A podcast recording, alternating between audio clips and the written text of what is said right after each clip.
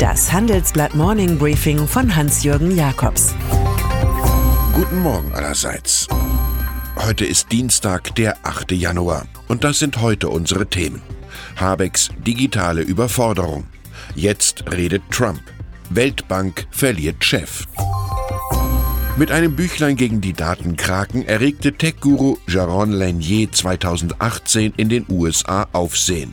Zehn Gründe, warum du deine Social-Media-Accounts sofort löschen musst. Robert Habeck, der populäre Chef der Grünen, er brauchte für seinen privaten Löschtag jetzt nur zwei Gründe. Er konnte weder seine privaten Accounts noch seine eigene Sprache professionell sichern. Thüringen müsse ein demokratisches Land werden. Da er über Bayern bereits ein ähnlich trübes Gebräu verzapft hat, schaltet er sich nun selbst in einem Akt fundamentaler Selbstkritik bei Twitter und Facebook ab.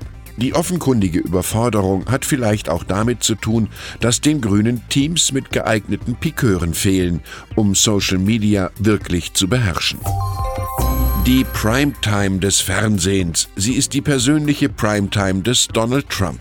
Das Metier kennt er aus seiner Showmaster-Lehrlingszeit bei The Apprentice. Folgerichtig hat der US-Präsident nach Tagen innenpolitischer Gefechte für heute Abend angekündigt, eine TV-Rede zur mexikanischen Mauer und zum Einfrieren des Staatshaushalts. Sein Lieblingsfeindsender CNN hat bereits eingewilligt, die Ansprache zu übertragen. Die großen Kanäle ABC, CBS, Fox und NBC prüfen das teure Ansinnen jedoch erst einmal intensiv, schließlich werden Werbeeinnahmen ausfallen.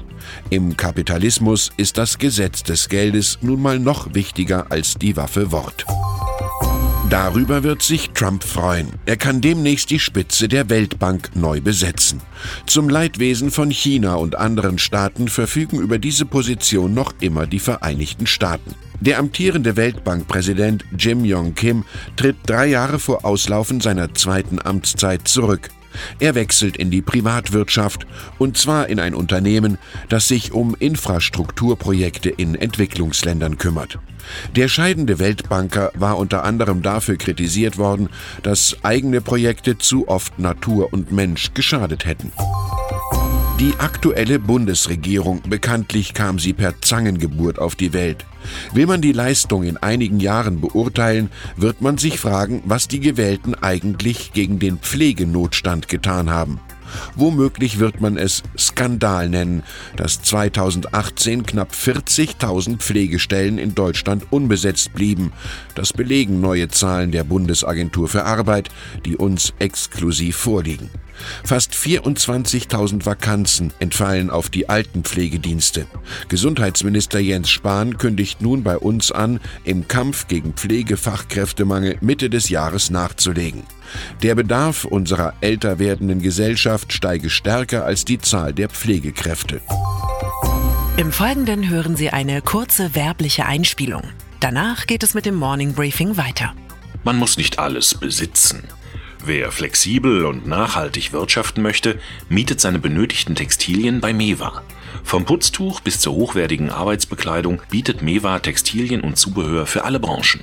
Die praktische Textilsharing-Möglichkeit schont Budgets und Umwelt zugleich. Ganz Frankreich schaut auf einen Prozess in Lyon, der gestern begann und morgen enden wird.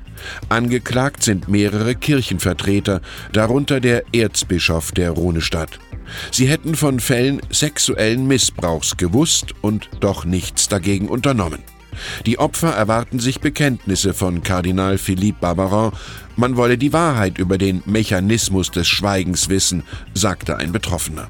Barbarins Anwälte sprechen von einem Schauprozess. Die Wahrheit ist das Kind der Zeit, nicht der Autorität, wusste Bertolt Brecht. Sein Know-how erwarb er in München bei BMW, den späten Ruhm aber in China. Carsten Breitfeld. Er verkündet in diesen Tagen nichts weniger als den Angriff auf Tesla und den US-Elektropionier Elon Musk. Die neuen Modelle seiner Byton-Autos, zum Beispiel M-Byte, sollen zu mieten und zu teilen sein. Im Handelsblatt kündigt er an, wir werden Kilometer verkaufen, keine Autos als Tor zu unseren Kunden, so wie der App Store von Apple, so sieht er seine Firma. Und der Plan könnte aufgehen.